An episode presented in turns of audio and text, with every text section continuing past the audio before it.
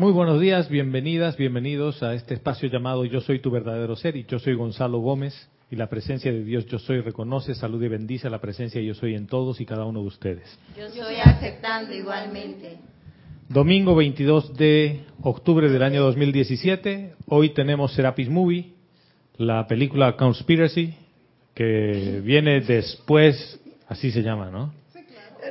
Ahí está, ¿eh? Pasó, la, pasó el test. Tenemos eh, Serapis Movie a la una de la tarde, así que si quieres quedarte en sintonía, lo único que necesitas es tener tu película. No se pasa la película por internet. Esa la puedes ver ahí en YouTube, por si acaso, con subtítulos, con todo. Eh, eh, no estamos promoviendo la piratería, pero ya la han puesto de dominio público. Si quieres hacer llegar tus comentarios, Verónica está en los controles a través de Skype. El nombre del usuario del contacto es Serapis Bay Radio. Y ella pasará tus comentarios siempre y cuando tengan que ver con la enseñanza de los maestros ascendidos y tengan una estructura adecuada. Y no, no midan dos páginas o tres. Porque si no, se pasa la clase, ¿no? Bien. ¿Algún aviso más que me haya olvidado? el 31 de octubre es la entrega de la cosecha de los elementales. Y el ceremonial de hoy día era de gratitud a los elementales. Entonces, en todo este viaje que he empezado por un tema de nutrición, porque me metí a hacer un curso de nutrición. ¿En línea? Sí, dura un año, toma un año. Es certificado con un instituto de Nueva York. Y eh, sí, es todo todo por internet es un, en realidad oficialmente empieza el próximo mes, pero ya estoy haciendo los cursos preparatorios. Y se habla mucho del tema de los cambios que hay planetarios, porque este señor Joshua Rosenthal, es como se llama el fundador, habla de el alimento primario, y eso puedo compartir con ustedes para que vean cómo es la cosa. Él dice, no importa qué comas de comida, no importa la comida que tengas, ese es el alimento secundario. Dice, lo más importante en la vida es el alimento primario. ¿Y qué es el alimento primario? Él lo pone así, las relaciones humanas, el trabajo que tienes, qué tanta satisfacción o frustración te genera, el ejercicio que puedas hacer y tu práctica espiritual. Entonces, él pone en las relaciones humanas la familia, los amigos y todo esto. Y dice, si tus relaciones son amorosas y tienes fuentes de amor, y tu trabajo tienes una fuente de satisfacción, y tu cuerpo se ejercita lo suficiente, no quiere decir que vas al gimnasio todos los días, pero sales a caminar, haces algo. Y por último, tienes una práctica espiritual, ese es tu alimento primario, y no importa lo que comas, vas a estar siempre sano. Y él dice que si tú comes muy bien, eres vegetariano y o vegano y cuidas todas las cosas y sigues teniendo apariencias de enfermedad, es porque el alimento primario en algún lugar está mal. Entonces, ¿por qué me convenció este señor? Porque eso va en línea con la enseñanza de los maestros ascendidos, porque la armonía el, la paz interior, todo emana de ti, pero empieza por ti, no empieza por afuera. Y empieza también por la gratitud que tengas al, a las relaciones que tienes, al trabajo. Y yo esta semana que ha pasado en el trabajo he tenido un, un laboratorio en el cual humanamente he obrado varias veces, digamos, ¿no? Y me ha producido enojo y uno podría decir, pero ¿y entonces? ¿Qué ocurre? A veces hacemos una separación entre la vida externa y la vida espiritual, pero en realidad no hay tal. Tu vida es una sola. Tú no puedes separar tu, tu práctica, tu vida espiritual de tu vida del día a día, si no estás siendo, estás siendo deshonesto contigo. Y yo me preguntaba, ¿y por qué yo estoy explotando tanto? Claro, la personalidad está saliendo a dar las pataletas del ahogado, ¿no? Es como que me estás quitando el rol protagónico.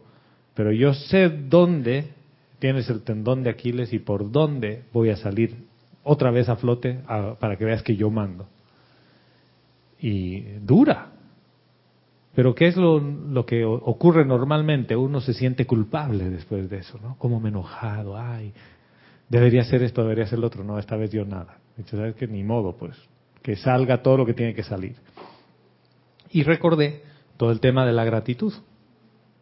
Porque el arcángel Chamuel nos estaba hablando que cuando tienes una persona que te hace la vida a cuadritos, a la cual no puedes estar agradecido, pienses en algo por lo cual sí estás agradecido y después le quites el motivo y entonces la persona va a estar bien contigo, ¿no? Y me tocó ponerle un freno a alguien. Y después de haberle puesto el freno al día siguiente, la persona estaba sedita. Hola, ¿cómo estás? ¿Qué ocurre? A veces no queremos ponerle alto a las cosas. Y el poner alto no quiere decir enojarse, quiere decir frenar y poner orden sobre lo que necesitas poner orden. Y ahí venía el motivo de gratitud. Porque gracias a que pusiste orden, las cosas se pusieron en orden, es el primer rayo. Ves que se ha puesto orden porque las personas todas están, oh, qué bueno, gracias, y tú estás agradecido. Y no hay una no hay una relación humana de confrontación, ¿no? Porque yo dije, después de lo que le he dicho a esta persona, mañana no me habla. Sedita, súper, así yo, wow, cómo funcionan las cosas, ¿no? Pero eso no quiere decir que tu parte humana no esté tratando de salir a flote todo el tiempo a recordarte viejos hábitos. Y esos viejos hábitos generalmente tienen que ver con frustración, con enojo, con yo tengo la razón. Y el arcángel Chamuel en la clase anterior nos decía, esas son las causas de la infelicidad porque vives amargado. Y me ha durado como un día y medio el enojo, ¿no? O sea, ha sido fuerte, pero yo no la veía venir. No vi por dónde vino. Después ya cuando uno une los puntos hacia atrás te das cuenta la manipulación que había por detrás, pero ese es otro tema. Eso no es de esta clase. Entonces, contarles que regresé un poco al diario del Puente a la Libertad del amado Maestro Ascendido Serapis Bey, pensando en la gratitud todavía. Y en el capítulo 8 del diario del Puente a la Libertad, él habla sobre la oportunidad a través de la encarnación. Y más adelante, nos habla de todas las oportunidades, nos habla del inapreciable regalo de la vida. Y dice, es muy poco comprendido y aún los chelas, por más avanzados que sean, no comprenden el regalo de la vida. Y ahí quería hacer un, un alto y hablar un poquito con ustedes y conversar. ¿Quién te da la vida? ¿Quién te da la vida? O cómo dices, estoy vivo. Le puedes bajar un chiquitito a la casa que creo que ahí, a ver, ahí está mejor. Ya. Gracias. ¿Quién te da la vida? ¿De dónde viene lo que le llamas vida?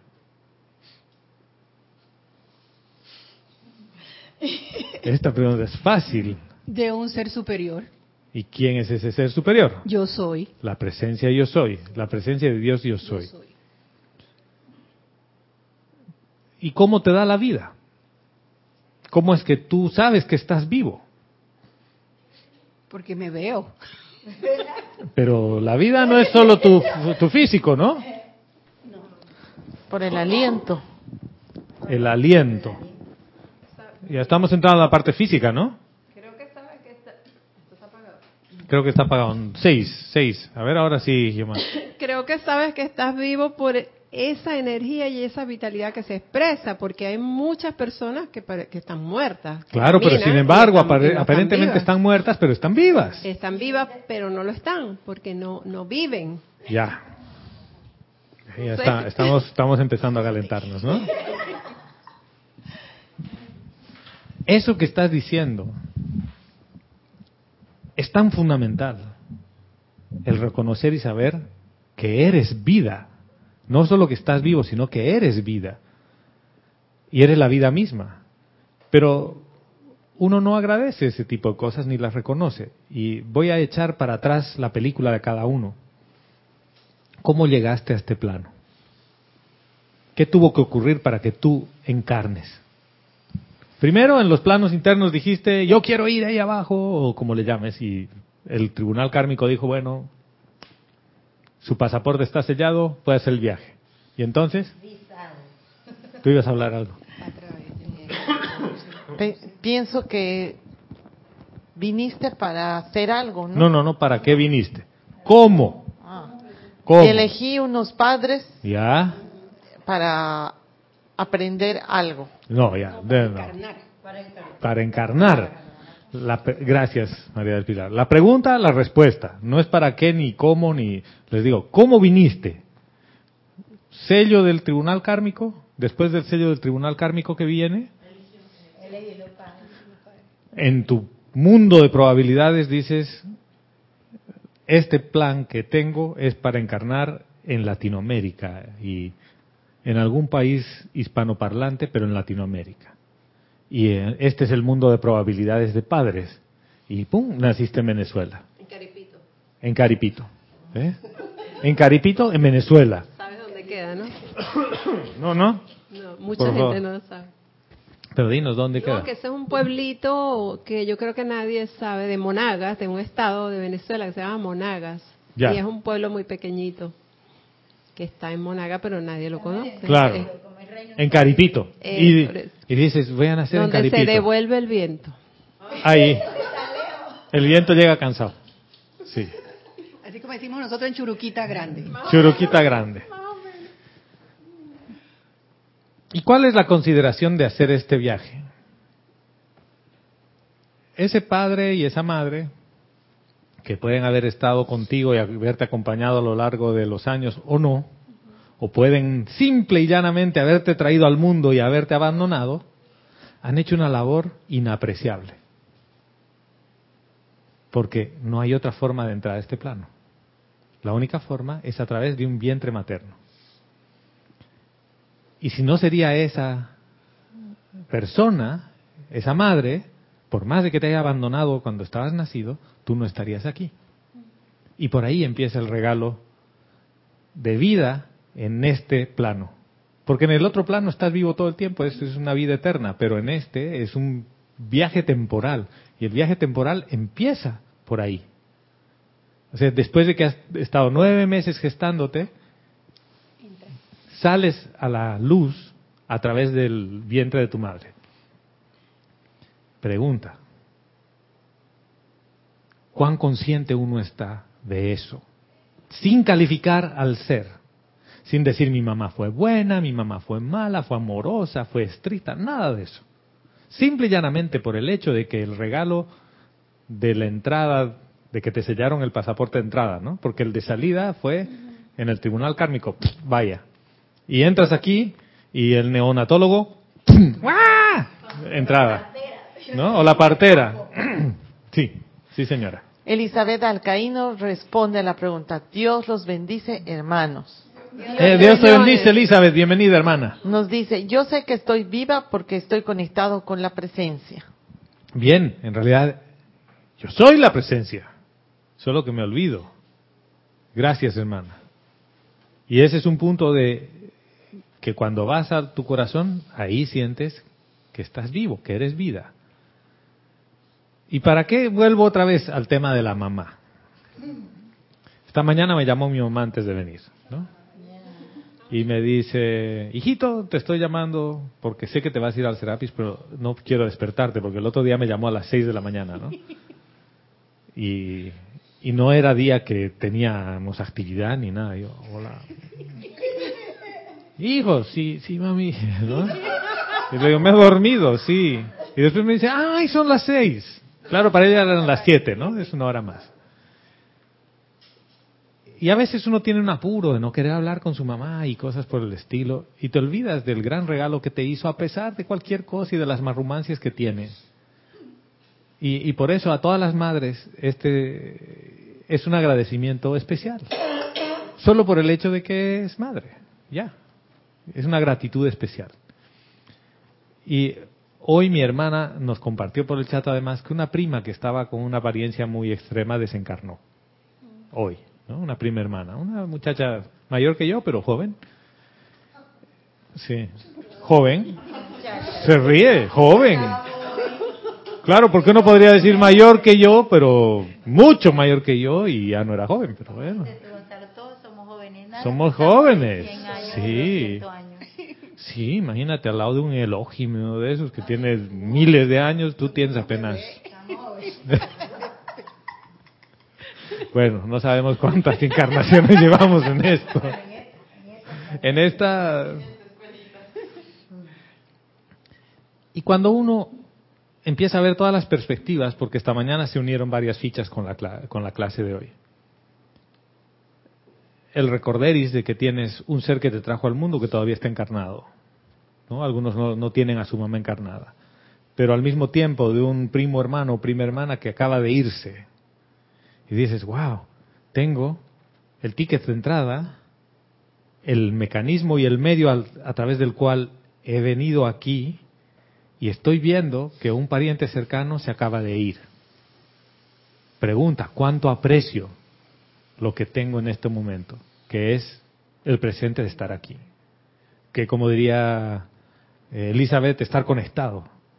En realidad es estar en comunión con tu, con tu ser. ¿Cuánto aprecias eso? ¿Cuán, a ver, lo voy a poner de otra manera. Consciente Ah, ni siquiera de cuán consciente, sino por qué estás dispuesto a que por un enojo no aprecies esto. ¿Qué tanto vale el enojo? ¿Qué tanto vale la frustración, la pelea, el estar amargado para dejar de apreciar esto? ¿Lo ves?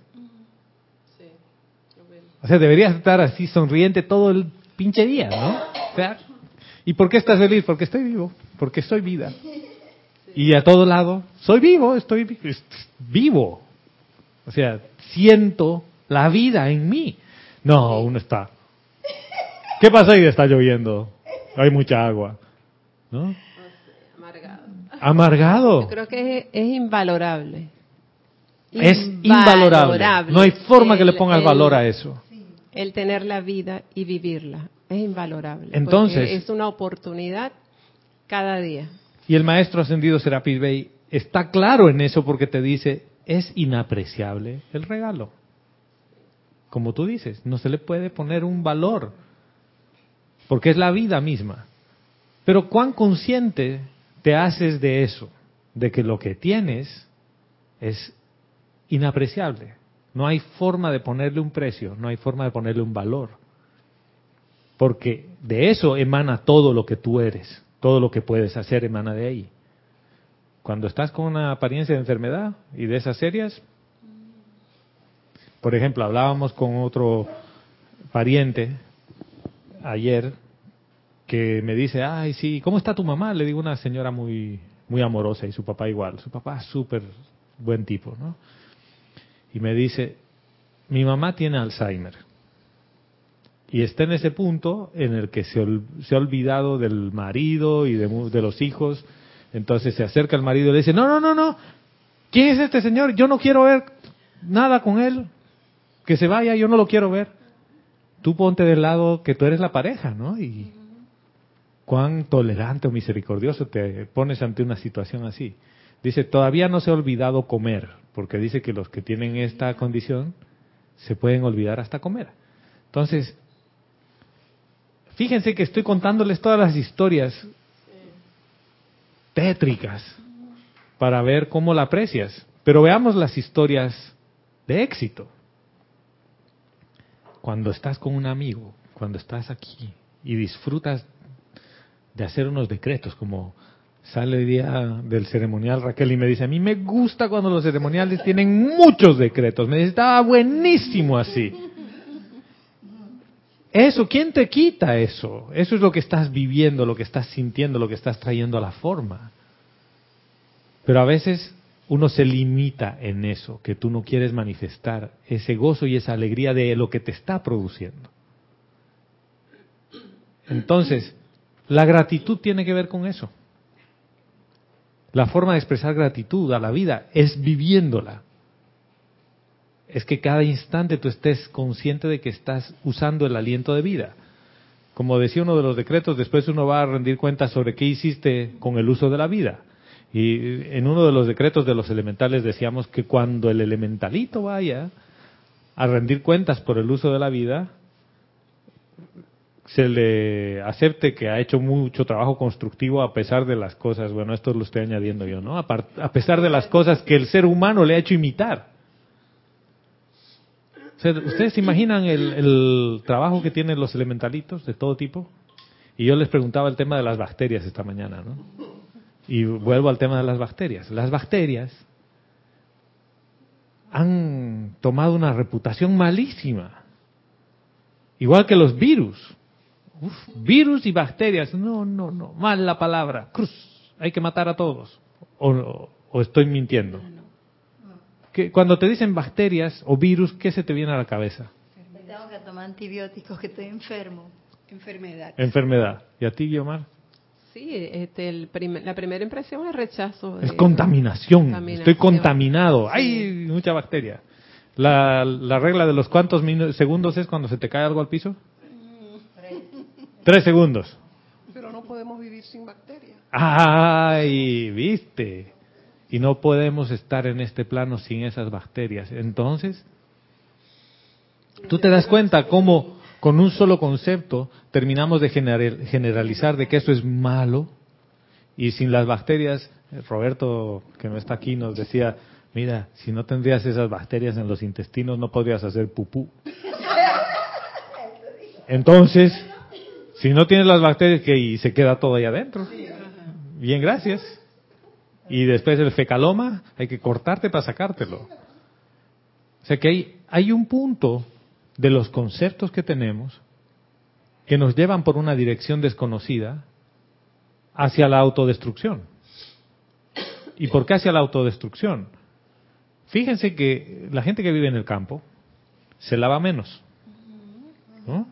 no tiene gel antibacterial, ni alcohol en gel, ni jabón antibacterial, ni nada de esas cosas. Tiene agua. ¿no? Si acaso un jabón común de esos que son hechos de grasa. Listo. Y a veces come del árbol sin lavar, sin lavar la fruta ni nada. Y no se muere. Y sigue vivo. Y su sistema inmunológico, mucho más desarrollado que alguien que vive en un ambiente todo limpio, en una casa súper recontralimpia y que se pone gel y ¿Se, imaginan esto en la enseñanza? Vamos a hacer como es adentro, es afuera. Sí, gracias, Guiomar. ¿Cómo es adentro, es afuera? ¿Qué pasa? Yo rechazo todas las cosas que van a hacer que yo me desarrolle. Por ejemplo, situaciones de conflicto. La situación de conflicto no es nada más que una situación en la cual yo puedo desarrollar mi capacidad de tolerancia, pero yo la rechazo. Por lo tanto, no quiero nada que me cause conflicto. No quiero problemas. Quiero una vida sin problemas. Quiero una vida sin bacterias. Entonces no vives. No vives. ¿Lo estás viendo? El problema no es no tanto las bacterias, sino los, los aditivos y los los contaminantes adicionales de las industrias y todo aquel tipo los químicos y los pesticidas. y, también la la la, la, ¿cómo te digo? las medicinas que también es, peor que las bacterias es peor que, las bacterias. este un, es, justo estaba viendo una conferencia de un médico que dice el, el 80% de los casos en los que recetan antibiótico no es necesario y dice, y, de los 20, y del 20% restante podríamos todavía discutir 10. Dice, hay 10 casos de cada 100, o sea, el 10% en los que es necesario un antibiótico. Y se, a criterio de él, están mal prescritos. ¿Por qué están mal prescritos? Porque dice, cuando tú sabes que vas a ir con una carga tan fuerte de antibiótico que mata todas las bacterias, es necesario que prepares el cuerpo de la persona con probióticos y prebióticos de manera que el daño no sea tan grande. ¿no? Y tú dices, este, como que hemos cambiado de... Es como que antes usabas la llama violeta para todo, así, océanos de llama violeta a todo y no sabías a qué. Y ahora dices, no, yo tengo una situación puntual, precisa y uso la llama violeta ahí. Y ves el resultado perfecto. Esto yo hago un poquito esa analogía. Pero eh, en general pasa eso. Estamos en la cultura de la pastillita. ¿O no?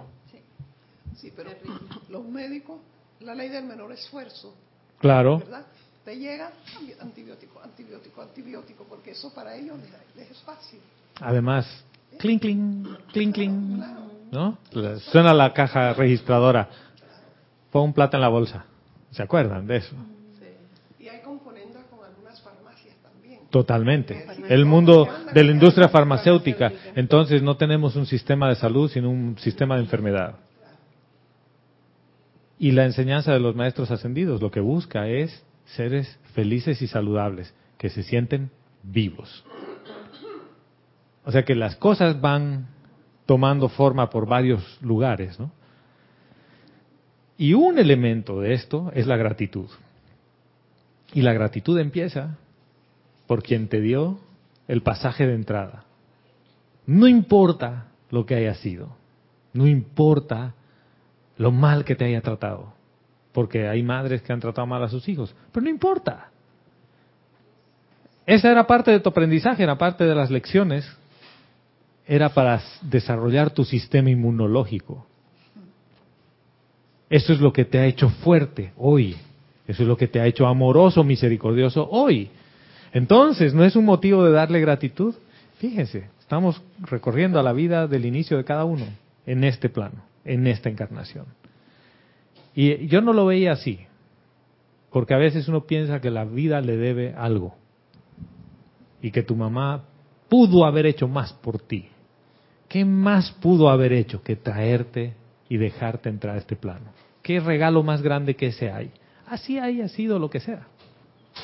¿Ven, el, ¿ven, ven por dónde viene esto? Pero, y de hecho lo- los psicólogos magnifican mucho al niño abandonado. Que dicen, eh, fue abandonado, eso no se supera nunca. Eso, este, viéndolo desde este punto de vista que lo estás diciendo, cambia totalmente el panorama, ¿no? Es otro panorama. Porque, ay, fui abandonado, más nunca levanto cabeza. Trauma. O tuve un problema con mi padrastro, por ejemplo, qué sé yo, o tantas cosas. Entonces, viéndolo así, es, es bien interesante. Y se vuelve un motivo de gratitud. Porque con trauma o sin trauma no estarías aquí. Y ya. Es así de sencillo, ¿no? La pregunta, le dices, bueno, entonces tú te quieres ir. Te va a decir, no, estás loco. ¿Cómo que yo me voy a ir de este plano? Si yo la paso bien, me ha tratado mal, pero... Tengo un psicólogo por ahí. Sí tengo un psicólogo, un locólogo, pero no importa, ¿no? Ve- ¿Ves cómo la programación llega a tal punto en que te dicen, ah, es que has sido una mala madre, un mal padre, porque un buen padre te habría educado de una manera distinta? Estás juzgando a los seres que te dieron el ticket de entrada para esta encarnación. Y en realidad ese era el plan. Exacto, ese era el plan que ellos tenían para hacer eso, porque quedamos abandonados, pero llegamos aquí por medio de ese vehículo. Claro, ese es el conducto que te trajo aquí. Entonces, decir que es un plan que tienes que ese era el plan para que tú puedas desarrollar tu sistema inmunológico. Pero eh, además estás juzgando tu propia oportunidad Exacto. de servir y de estar y de evolucionar. porque, O sea, bueno, te estás quejando por el pasado que es parte de la historia, es parte del yo no soy, y te estás olvidando de la parte presente del yo soy. Y uno cree que puede hacer caso omiso de todo eso del pasado y agradecer por lo que tiene hoy cuando tienes un pequeño resentimiento con la entrada de la vida que es tu mamá o tu papá. Y veo necesario, y por eso es que he retrocedido en este tema, veo necesario hacer un trabajo de transmutación en uno con cualquier resentimiento que hayas desarrollado, con tu papá o con tu mamá. Sobre todo con tu mamá.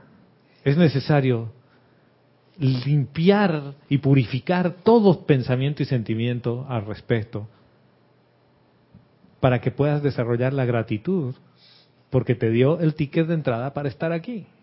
Más allá de todo lo que haya pasado después de eso, eso es cuento, es la entrada, porque es lo que nos está diciendo el maestro ascendido Serapis Bey, dice, el inapreciable regalo de la vida. O sea, vino por ahí. Sí, señora. Elizabeth Alcaíno desde Nueva York nos dice, escuchándote hablar, Gonzalo, recuerdo que mi papá le decía a mi hermana con su hijo pequeño que lo dejara jugar en la tierra para que creara anticuerpos, porque ella creía que se enfermaba cuando jugaba con tierra y se ensuciaba. Ah, claro.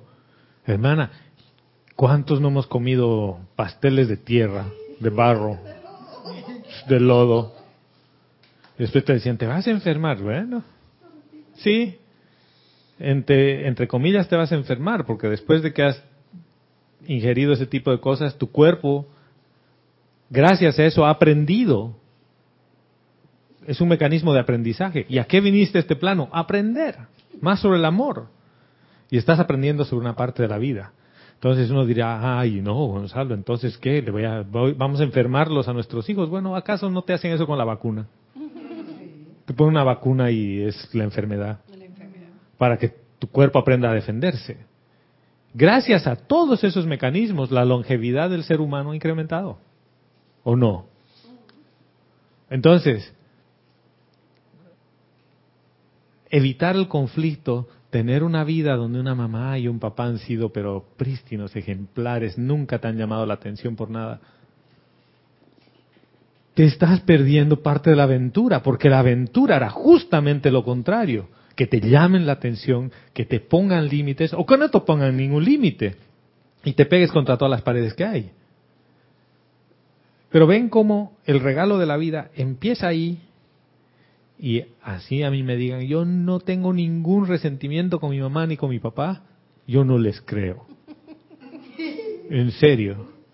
Porque algo en el fondo queda en la trastienda, algún recuerdo de algo que le reclamas, hasta tan ridículo como que no me compró el juguete que yo quería cuando tenía siete años y que yo me acuerdo haber llorado un día y que me creó un trauma. Yo le, yo, le, yo le decía a mi mamá, ya adulta, yo le decía, pero ¿por qué tú me tenías que pegar tanto? Sí, claro. Porque mi mamá tenía, mi mamá tenía la ley de la chancleta. Pero es que es así, ¿no? Es así. Al primero que se mueve un zapatazo, ¡fua! Listo. Una de las cosas que yo he superado con, con la cuestión de- del vehículo que me trajo a, esta, a este plano, que yo siempre que evocaba a mi mamá decía, no te perdono, no te perdono porque te fuiste y me dejaste. Entonces aquí en la enseñanza yo he aprendido darle bendiciones porque ella me trajo aquí. Exactamente. Que haya ido, ya se fue. Es como uno le reclama, ¿no? Oye, pero ¿y bebé, por qué? pero de Claro. todas maneras hoy día yo sé que le agradezco porque me trajo. Estás aquí. Te trajo. Es el conducto mediante el cual pudiste llegar a la escuela para aprender. Entonces, ese es el primer conducto. Y esa es la primera razón de gratitud que tienes en la encarnación. Esa es la primera razón de gratitud. Y fíjense que ni siquiera he llegado a hablar del Mahachohan, ni del aliento de vida, ni de los maestros ascendidos, ni de la Madre María que moldea tu corazón, ni de la diosa de la libertad que cuando tienes el primer aliento te dice, hijo, hija, estás en libertad de usar la vida. O sea, todavía ni siquiera hemos llegado a la parte metafísica, si quieres verlo así. Estamos en la parte bien física, bien física del asunto. Ahí empieza el regalo inapreciable de la parte consciente que puedas tener en este plano.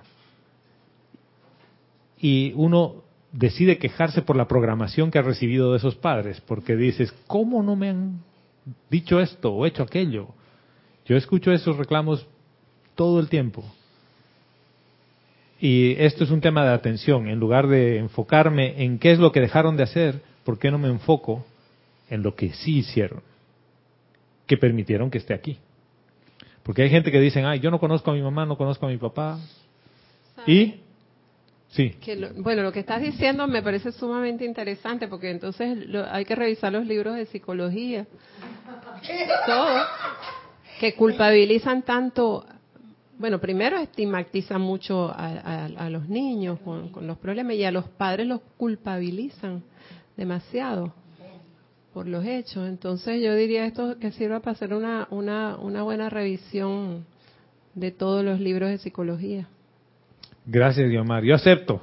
Yo soy Eso, yo estoy aceptando que así sea, hermana, porque los libros de psicología muchas veces están basados en el mundo psíquico. Y eso tiene que ver con la psiquis y el mundo psíquico y astral, que es la creación humana. Y nos olvidamos del regalo de la vida, que no es creación humana, es creación divina.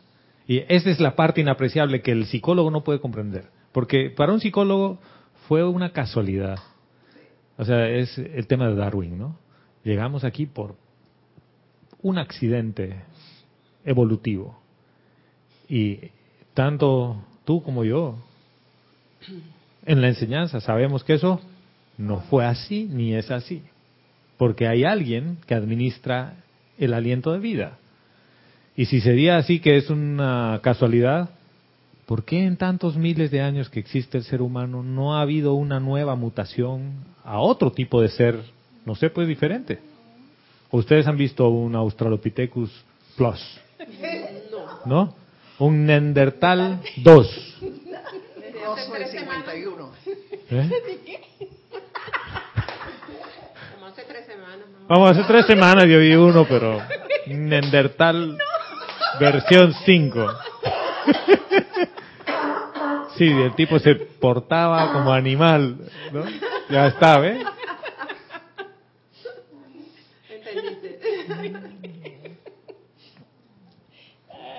Leticia López desde Texas, Estados Unidos, nos dice, al referirse al conflicto, dice, el evitar el conflicto puede confundirse con el no querer fijar la atención en cosas discordantes. Puede confundirse con eso, Leticia. Muchas gracias, hermana. Dios te bendice. Esto no es que pongas tu atención en cosas discordantes. Esto es que cuando hay conflicto, tú eliges poner orden y eliges poner orden desde tu armonía, desde tu ser, desde la base de tu ser, en armonía, no en enojo, porque en enojo sería más de lo mismo. Pero a veces uno quiere hacer caso omiso de las cosas discordantes y dices, no, no, no voy a ver nada discordante, todo es lindo, todo es una maravilla. Es como lo que no quieren oír noticias un, compañero, un hermano de nosotros, ayer me comenta, le, le hice un comentario sobre una noticia actual y me dice, ay no, ya yo no oigo, ya yo no veo noticias, no oigo noticias, ya yo no quiero, pero entonces no estás viviendo, porque tienes que enterarte. Ahora, una cosa es solo enterarte y vivir en las noticias y, ay, qué terrible, que Corea del Norte y Estados Unidos, ¿no? Pero las noticias tienen un espectro bien amplio también. Las noticias tienen cosas súper chéveres. Las noticias tienen cosas positivas de lo que pasa en el universo. O sea, por ejemplo, cuando ves que los adelantos científicos van mejorando tanto la calidad de vida de las personas, o que han encontrado formas de purificar el agua que hace que lleguen a lugares donde no hay agua potable y llegan con mecanismos que tienen agua potable, dices, wow, pero por otro lado, si tú no sabes qué está pasando en el mundo, ¿cómo puedes conocer toda la conciencia humana? Porque eso es conciencia humana. Y el pan completo, ¿acaso no es el lado oscuro y el lado claro? Es todo el pan completo. Esa es la iluminación de, de Gautama. Sí. Y si yo solo quiero ver el lado iluminado y no quiero ver nada de la discordia, no quiere decir que me haga uno con la discordia. Quiere decir que yo puedo verla, pero yo elijo iluminar. Y veíamos que la gratitud tenía que ver con eso, porque la gratitud es liberar la vida a punta de amor. Entonces, a pesar de una situación aparentemente discordante y aparentemente conflictiva, agradeces por ello. A mí ya se me ha bajado la espuma del, del otro día que a veces sale espuma por la boca, ¿no? Entonces, después de que ya ha bajado la espuma y todo, digo, gracias Padre. ¿Por qué? Porque la situación me ha puesto contra la pared a decirme, bueno, o tú pones orden o no te quejes, porque es más de lo mismo.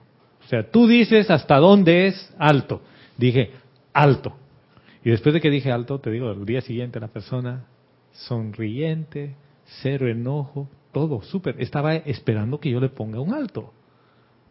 Sea, es como que te presionan para ver hasta dónde llegas. Y no es la persona, es la energía que a través de esa persona viene a vérselas contigo. Y dice, a ver, vamos a ver cómo es eso de que mantienes tu armonía. Y en la primera provocación estás tirando patadas. Entonces, pero cuando dices alto, ya no quiero nada de esto, y no es un alto Agresivo. agresivo, es un alto de ya, ¿sabes qué? Esto está bien, ya, ya, basta, no quiero más. Ya conozco cómo es este camino, ya sé cómo es enojarse, ya sé cómo es estar tirando espuma por la boca, ya. ¿Qué elijo? Elijo que no quiero eso. Pongo orden, es hasta aquí. El siguiente paso es que te baja toda esa adrenalina, que la has podido controlar, porque yo decía, antes yo le habría dicho un par de cosas, le habría mandado a tal lugar, porque me llamó. Entonces eso es lo que tú acabas de decir en la enseñanza. O sea, no vas a aplicar llama violeta por, por, por aplicar, o sea, como lo- los antibióticos. Ahora ¿eh? es como los antibióticos, ahora sabes la razón, sabes el motivo, sabes dónde está la aparente causa y sombra, y dices causa, núcleo, todo está ahí, pero ¿qué necesitas? Estar metido en el medio para sentirlo, porque esa es parte de la vida. Y después de eso agradeces. O sea, yo hoy ya puedo agradecer. Decir, gracias Padre porque ha pasado eso. Y uno diría, pero ¿por qué estás agradeciendo el que, el que hayas llegado a perder tu armonía? Porque si no pasaba eso, yo no sé que hay un aspecto que me puede hacer tambalear en mi armonía. O sea, hay, hay un hábito humano que todavía no lo había visto. ¿ya? Hay un hábito que estaba guardado ahí y que ahora ha salido. Y que como ha salido, lo puedo transmutar. Porque si no sale, ¿tú lo puedes transmutar? No. ¿Viste? Y esa bacteria no era de las buenas. Sí. Angélica de Chillán, Chile nos dice, hola Gonzalo, bendiciones para ti y para todos. Bendiciones. Dios te bendice, Angélica. Bienvenida, hermana. Nos dice, comprendo esta clase de gratitud y manifestar el amor a través de todo lo que nos ha pasado. Sin embargo, imposible darme cuenta o aceptar este paradigma de agradecimiento por la vida si no he purificado un buen espacio de la conciencia. Fíjate que sin haber transmutado archivos no tendría esa capacidad de entender lo que estás hablando y menos dar gratitud sostenible.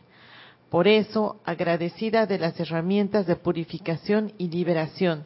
Sin ellas te puedo decir, sí tienes razón, pero al rato ya está olvidado y vuelvo al hábito de resentimiento. De acuerdo, hermana.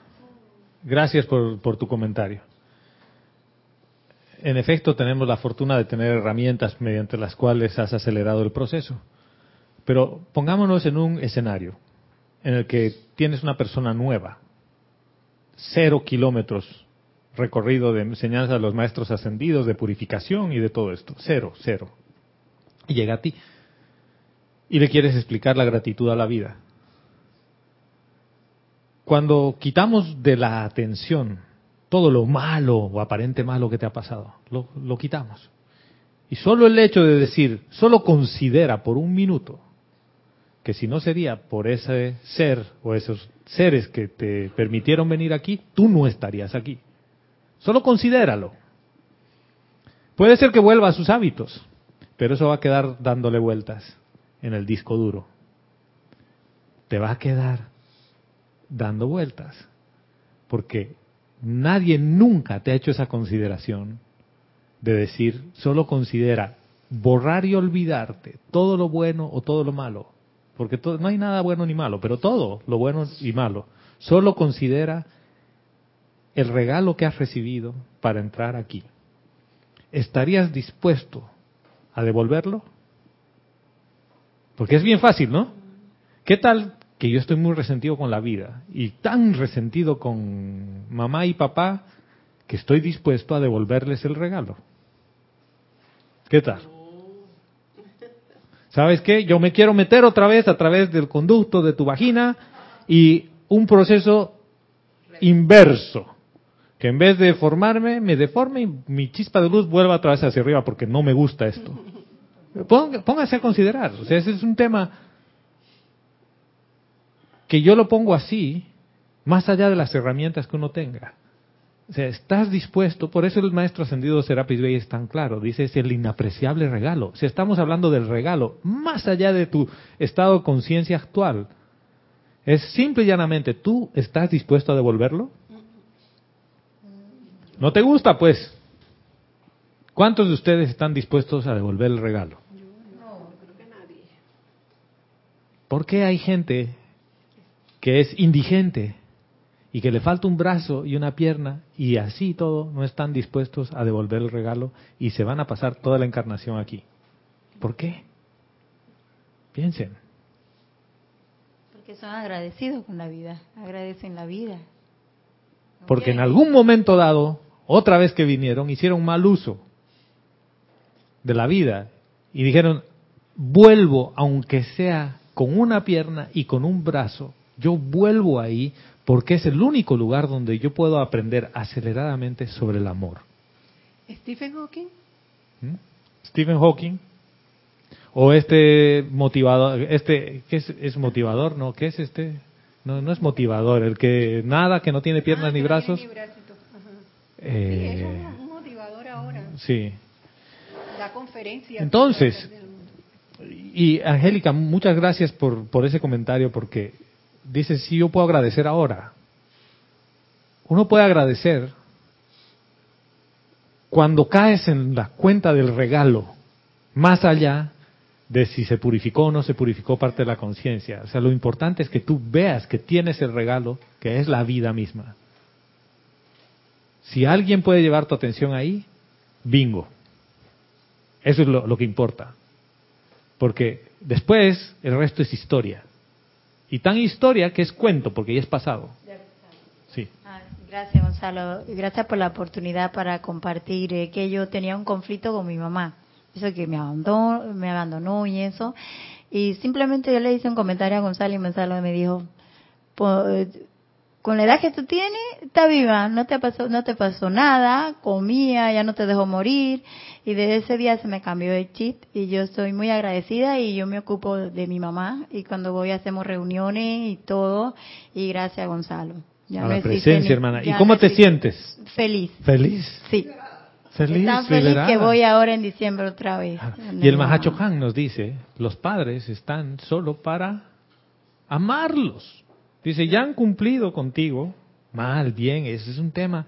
Es más, tú los has elegido. Esa es la otra parte que ya es metafísica que la gente no acepta. Dice, tú has elegido. Uno puede decir, yo estaba drogado, borracho, no sé, bajo la influencia de algún psicotrópico, porque no me acuerdo haber elegido un papá así, o una mamá asá. Bueno, pero olvidémonos del tema, de que lo elegiste o no. Estás aquí vivo, estás encarnado, estás encarnada. ¿Gracias a qué? A que alguien permitió que ese regalo de vida llegue a ti. Alguien que permitió que tu cuerpo físico tome forma por varios meses y te traiga aquí. Solo eso ya es el motivo de gratitud. Y ni siquiera he, he pasado de la segunda línea de, la- de lo que dice el maestro ascendido Serapis Bey. Para la otra clase. Sí, ahora miren. Nunca termina. Y lo que dice es, no abandonamos a quienes hemos patrocinado, a quienes viven debido a las peticiones que hemos presentado ante el tribunal kármico, a pesar de que a menudo nuestra recompensa por ello es rebelión y descontento. ¿Eh? Es como que, a pesar de que te dan el regalo, descontento. ¿no? Caminabas descalzos, te han regalado unos zapatos y dices, ah, yo no quería ese color. Me aprieta. No lo quiero con cordones. No, ni siquiera te aprieta. Es tu talla, todo. No, no, yo no quería ese color. Imagínate, toda mi ropa es negra y es un naranja chillón. No, no. Va a parecer jugador de básquetbol. O Halloween, ¿no? Ay, sí. Uy, mejor todavía. Claro, me has puesto eso por Halloween. Esa es una actitud de rebelión y de reclamo a la vida. Tú no puedes estar agradecido con la vida si tienes en algún lugar algo de descontento. Y es necesario ver por dónde empieza el regalito. Así es. Para ver de ahí hacia adelante dónde te olvidaste agradecer por el regalo que tienes. Y continúa diciéndonos, dice, si el hombre comprendiera estas cosas, su primer gesto en la mañana sería el de doblar la rodilla de la personalidad en gratitud por las oportunidades que la vida le ofrece. O sea, lo primero que tendrías que hacer en la mañana es que no, no es que te pongas de rodillas físicamente, porque la gente a veces entiende, ay, no, es doblar la rodilla de la personalidad, es esa arrogancia que la caracteriza a la personalidad, que reconozca que no es nada si no tiene el regalo de la vida, que es la presencia yo soy misma. Entonces, va más allá del- de la purificación de tu conciencia. Esto es solamente el hecho de reconocer que tienes un regalo que se llama vida. Y ese regalo empezó en esta historia hace algunos 15 años, otros 20, ¿no? 55. Son todos jóvenes. Entonces, vino a través de un ser tan humano como tú, tan de carne y hueso como tú, que decidió albergarte y darte protección por unos meses, aunque te haya abandonado después. La pregunta es, ¿estás dispuesto a devolverle el regalo porque no te gusta, porque el psicólogo dice que te abusó? Sí. No, No. no, devuelvo nada. Entonces, si tú no quieres de- devolver el regalo, agradece por el regalo. Porque el regalo te lo dieron. De que te lo dieron, te lo dieron. Y esa es la clase. No. Miren, dice, cuando el tribunal kármico designa las corrientes de vida que habrán de entrar al plano terrenal, cada uno de los chojanes lleva de vuelta a los templos de su propia esfera a aquellos que entran bajo su particular supervisión y guía. O sea, esto es mucho más complejo de lo que uno cree. Lo hemos visto desde el lado humano nada más. Pero antes de que uno venga, cada choján de cada rayo dice, ah, mira, María del Pilar, el maestro ascendido San Germain dice, ah, ella trabaja con tema de misericordia y perdón conmigo. Y tú dices, sí, yo estoy en tu égida, maestro. Soy de la séptima, del, del séptimo rayo. Y se prepara y le dicen, bueno, este es tu plan, viene aquí, ¿y qué es lo que va a manifestar? Misericordia y perdón. Entonces, la tratan mal, recontra mal, toda la encarnación. Toda ¿Para qué? ¿Para qué? Para que, manifieste la misericordia y el perdón, ¿no? Y tú dices, pero, ¿y, y entonces? Esa es la materia. No podrías desarrollar tu sistema inmunológico para sobrevivir si no aprendes a manifestar tu naturaleza. Y el maestro ascendido Serapis Bey dice, no abandonamos a ninguno que patrocinamos. O sea, no te van a abandonar. Estás con la ayuda de ellos. Pero ¿qué ocurre? Tu resentimiento es más grande con la vida que dices, "Ah, yo a este sí perdono y al otro no. Entonces, en otras palabras, no perdono. No perdona nada. El perdón no se puede dividir. No, porque es es- perdón y ya. Es a la vida. Sí, a la vida. O sea, yo no, todavía mi conciencia humana no comprende cómo puedo estar agradecido con una parte de la vida y resentido con otra parte de la vida. Y les digo esto honestamente, todavía no lo comprendo porque me pasa que a veces siento gratitud y amor por una parte de la vida y siento rebelión y frustración por otra parte de la vida. Y digo, pero espérate, todo es la misma esencia, todo viene del mismo lugar. ¿Cómo es posible que yo pueda reaccionar de dos maneras distintas ante lo mismo? Tú mismo lo has dicho anterior, porque a, veces operamos en... En, En humano. hábito humano. En ese hábito humano que, hábito humano. que te cambia la perspectiva, ¿no? Dice, durante un periodo más corto o más largo, el maestro los preparará mediante radiación si son espiritualmente subdesarrollados, o mediante instrucción consciente si son chelas. Luego, estos grandes amigos se paran a las puertas del nacimiento, envolviendo a las almas que encarnan con las bendiciones de su llama y rayo, al tiempo que entran al mundo de la forma. O sea, este tema es mucho más complejo y sofisticado de lo que uno cree. Porque vienes preparado para hacerle frente a lo que ya saben que vas a tener. O sea, en otras palabras, y respondiendo al, al comentario de Angélica de Chillán, Chile, más allá del estado de conciencia que tienes hoy, el estado de conciencia que tienes al entrar a la encarnación, ya sabes a lo que estás viniendo. Y ya estás preparado para hacerle frente. O sea, no te falta nada, no te falta ni una herramienta siquiera. ¿Me, me, me siguen? O sea, cuando bajas, o sea, cuando naces, ya tú tienes esa conciencia. Claro. Porque, Y entonces la porque pierdes, somos conciencia. entonces la vamos perdiendo de acuerdo a lo que los padres nos enseñan. Te vas olvidando. Esos son los cinco primeros años de, de la encarnación donde te vas olvidando.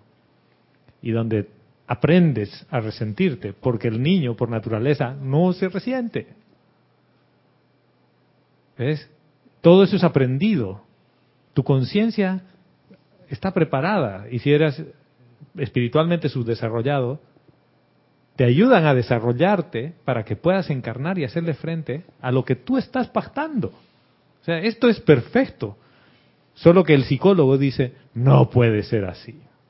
¿Saben qué? A mí me han abusado, entonces todos a los que nos han abusado, estamos igual. Es culpa de los padres, Y es culpa que- del sistema. Y peor, porque los grandes psiquiatras ahora dicen hay que matar a papá y mamá. Imagínate.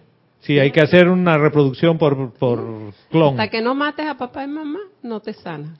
Y, y también se forma una cadena de esas personas que han sido abusados, ellos siguen abusando, son abusadores Sí, en futuro. y lo hemos visto en la película La cabaña, ¿recuerdan? ¿Y cómo para esa cadena?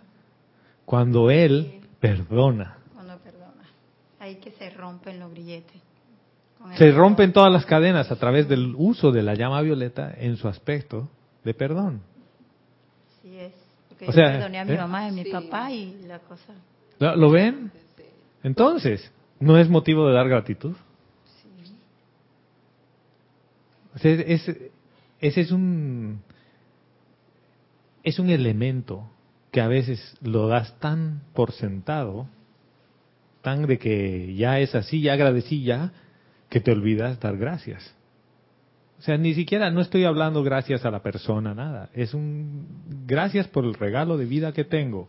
Fin de la historia. Gonzalo, a mí me tocó mucho orientar a, a padres, ¿no? a representantes, y, y ellos se sentían sumamente culpables, pero dolorosamente culpables de por los hijos, por las cosas que, que los culpaban los psicólogos o qué sé yo, anteriormente en su vida.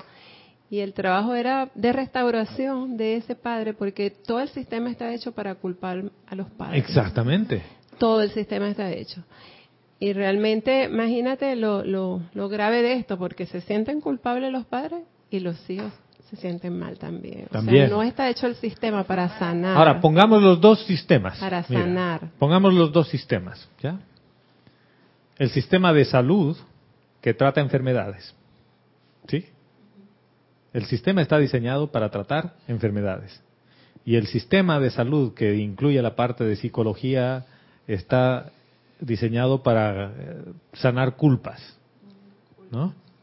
Pero en realidad ni siquiera culpa, sanarlas, sino aprender a vivir con esas culpas, donde te sientes a veces más culpable porque dices, mira, ese hijo que tienes es producto de que tú lo hiciste así. Pero cuando tú eh, te- estabas criando ese niño, era lo que, honesta y sensatamente, lo mejor que podías dar. Siempre dan lo mejor que pueden. Siempre un padre. Fue lo mejor que Era podías lo que dar. tenía para dar. Hasta Siempre. madres que abandonan a sus hijos que dicen, ¿sabes qué? Yo no te puedo criar. Si te quedas conmigo, te vas a morir. Mejor te doy a otro lado, te dejo en un hogar de niños abandonados y ahí te van a tratar mejor. En ese momento, con esa conciencia, es lo mejor que considera que es para ti. Pero el sistema de la matriz, como le llamábamos por la película Matrix, o la matriz, o Matrix, como le digan, es eso. Cuanto más culpable te sientas, es mejor para el sistema. ¿Por qué? Porque se genera, se genera Más dinero para todo, pero no solo eso. Fíjense. ¿Cuál es el poder que tiene el ser humano? El poder creativo de pensamiento y sentimiento. Vas a empezar a traer a la forma culpa, culpa, culpa. ¿Eso dónde se almacena? En el mundo psíquico y astral. Eso quiere decir que la nube crece y crece y crece y eso se reproduce, que ese es el mundo humano. Y es parte del proceso para no ser libre. Exactamente, O sea, no eso es lo que no te permite ser libre. La culpa no te permite ser libre. Inclusive yo he oído muchas personas que este igual que su padre, es malo. Sí. Pero ¿y qué más? ¿Cómo más puedes ser? ¿Cómo puedes No no parecerte a tu padre? ¿No? Has vivido todo el tiempo con tus padres y te comportas como el vecino. Ups, ahí hay algo raro. ¿No? Ahí pasó algo raro, ¿no? Solo la mamá sabe. No, mentira. Sí, señora. Raquel, eh, Patricia Raquel Rusten, desde Entre Ríos, Argentina, nos dice, bendiciones Gonzalo y a todos. Dios te bendice, Patricia. Bienvenida, hermana.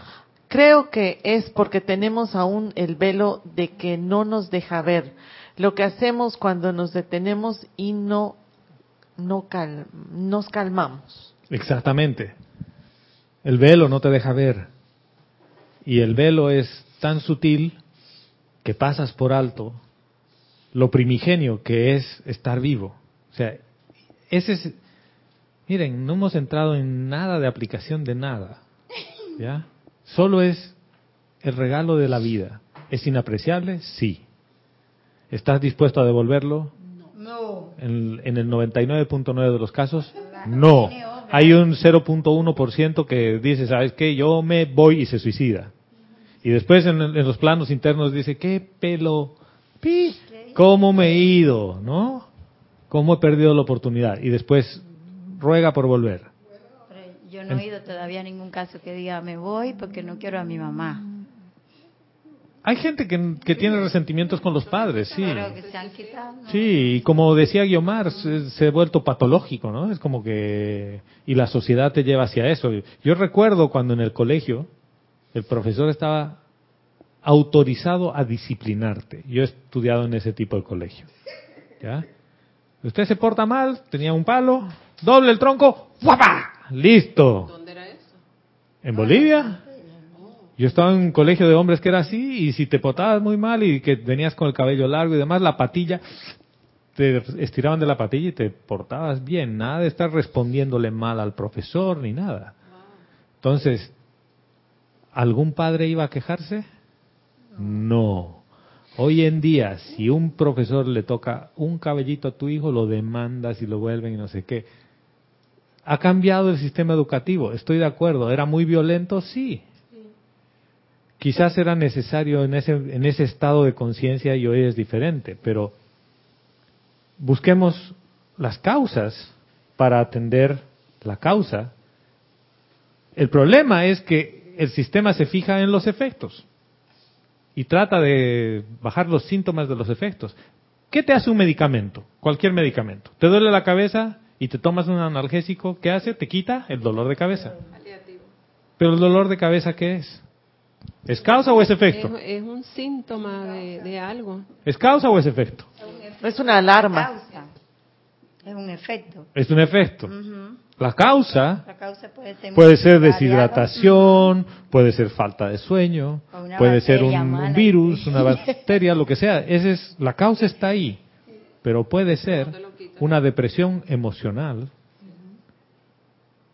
cuyo síntoma se está convirtiendo en un dolor de cabeza Un recurrente. estrés, un estrés Y cuatro. el estrés 4, el 5, que es una actitud tuya que no quieres cambiar o que no quieres, no estás dispuesto a dar gracias por lo que tienes y piensas que la vida te debe más, que ser se vuelve algo físico. Entonces, las medicinas te están atendiendo los efectos. Y muchas veces no vamos a la causa. ¿Y la llama violeta qué hace? Elimina núcleo. núcleo, causa, registro, y efecto y memoria. memoria. O sea, está yendo Al núcleo. al núcleo, Cinco, cinco. al origen. Y así como el rayo de luz va al origen, por eso yo quería hoy día en esta clase llevar su atención a su origen de regalo de vida, que es lo que el maestro ascendido Serapis Bey nos dice. ¿Dónde está tu origen de vida? En este plano, en esta encarnación. Porque es bien fácil decir, soy una indi- individualización del Padre, creado imagen y semejanza. Perfecto, no voy a discutirlo. Pero, pero, para entrar a este plano, solo puedes entrar a través de un conducto de un cuerpo humano, de una mujer que se le llama madre. Hasta cuando hacen la inseminación in vitro, tienen que buscar un útero para poderlo. Donde se aloje. aquí, porque si no pueden. No, si no, no se puede. células, Entonces- pero no. Es, es un homenaje a las madres. Es gratitud a todas las madres, suegras, a todas ellas. Sí, en serio. Es por, por la decisión que tomaron de hacer el valor de haber hecho eso. Más allá de que hicieron bien o mal el trabajo, porque nadie ha hecho mal su trabajo. En realidad lo hicieron muy bien. Te trataron recontra mal, porque era el único mecanismo mediante el cual tu conciencia y tu atención vaya hacia adentro. Por esa gracia, mi, mi mamá tiene fe ahora. Por la gracia, sí. Claro, después, Tiene después hay padres que dicen, yo lo he tratado, lo, he- lo he criado tan mal, sí, lo he criado tan mal a este hijo, dice. Ella tiene. Era otro tipo de fe, era otro tipo de fe. No, porque antes cuando no... Eso no- se llama gol. Cuando no le agradecía no tenía fe, ahora sí. Ahora tiene fe. Sí. Angélica Valenzuela desde Santiago de Chile. ¡Uy, el reino angélico, dice, hermana! Yo hice así, sáidame. Amado Gonzalo, Dios, los, Dios te bendice. Saludos y bendiciones a todos los presentes en la clase.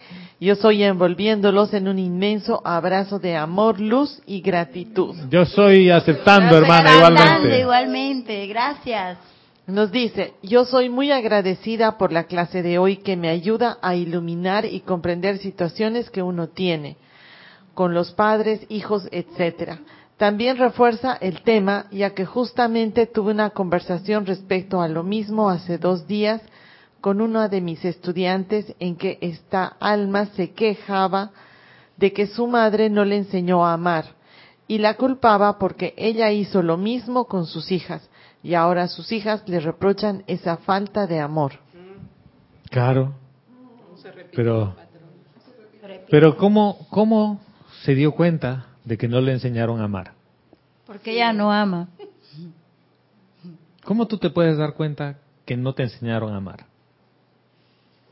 La pe- Ahí está, Vero, Vero, Vero, Vero, dice. Como el perico. Porque estoy como el perico porque no siento nada. Miren, Ella no conoce. le- les voy a preguntar una cosa más, ¿ya? A raíz del comentario de Angélica.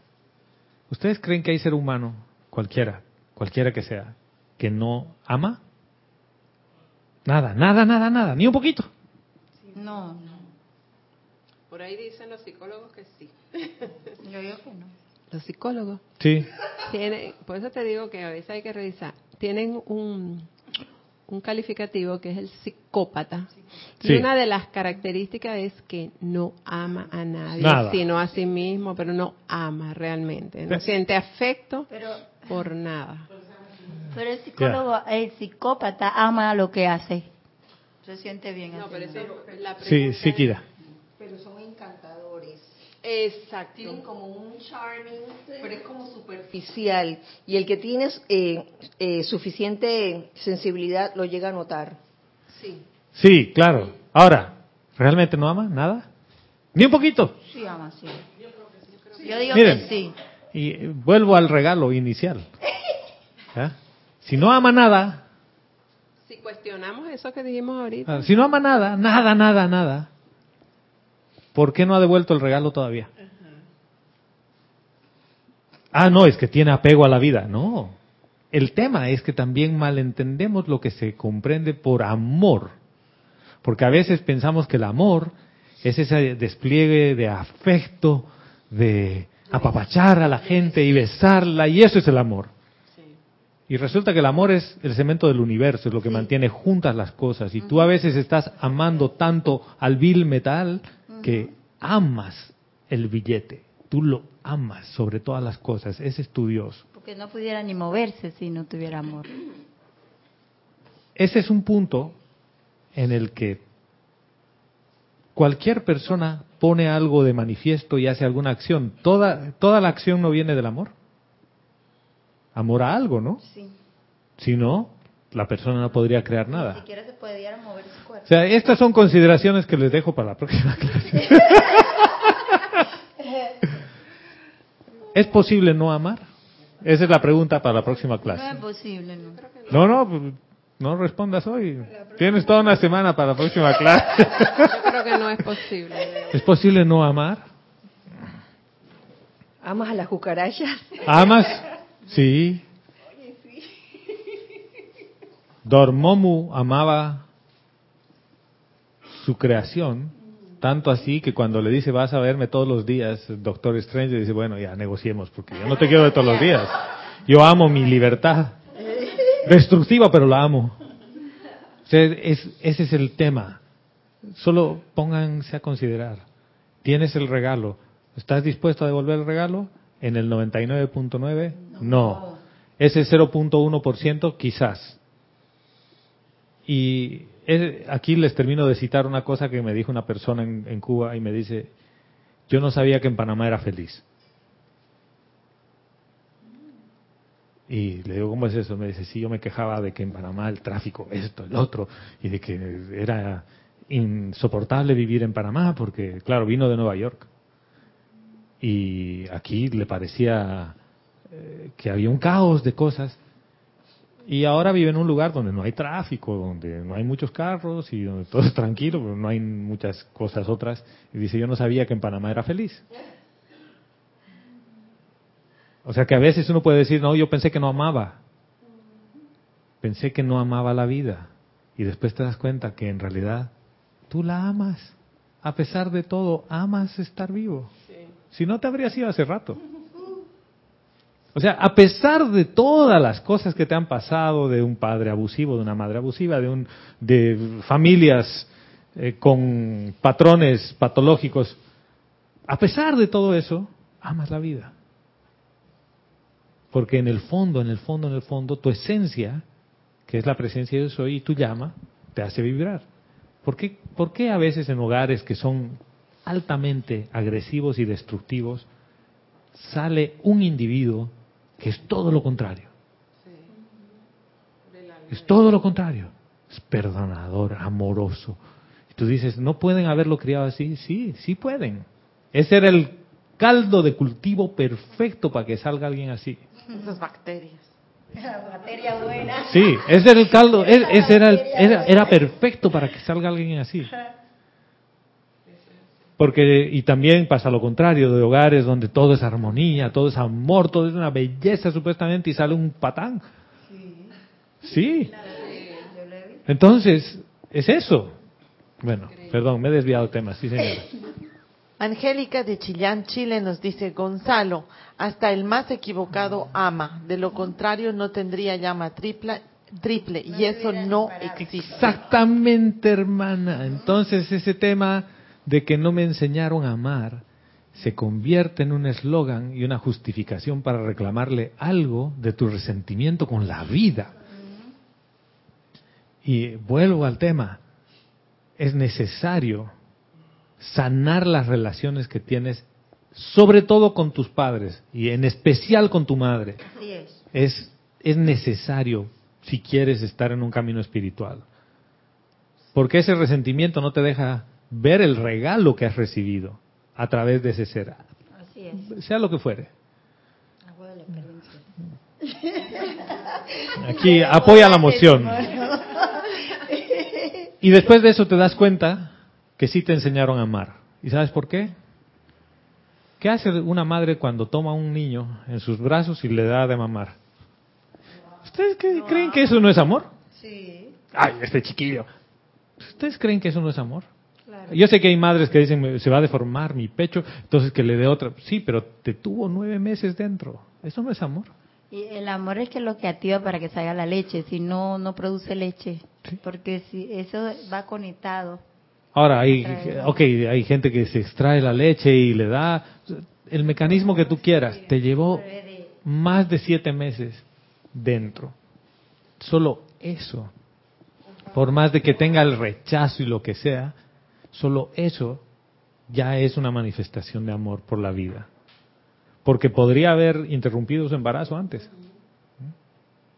Que hay muchas mujeres que lo hacen. Dicen, ay, al mes, dos meses, listo, y no llegaste. Y hay otros que lo tiran a un basurero también. No importa, ¿no? Esta era parte de la experiencia de la presencia de yo soy ahí. O sea, y- yo sé que todo esto les puede rayar la cabeza a muchos y decir, yo no acepto. No importa. El hecho es que recibiste el regalo inapreciable de estar aquí. No importan las condiciones anteriores. Solo considera eso. Recibiste el regalo que no tiene precio. Es el único regalo inapreciable. No hay otro. Porque si te quito ese regalo, no puedes hacer nada aquí porque ya no estás aquí. ¿Ven? Bueno.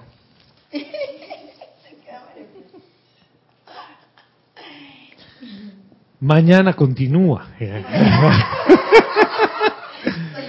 Mañana eh, voy a estar eh, dando la clase del espacio de Ana Julia, de Ana Julia, que Ana Julia todavía está, está fuera. Entonces, si quieren venir y si quieren sintonizar mañana, ¿cómo se llama?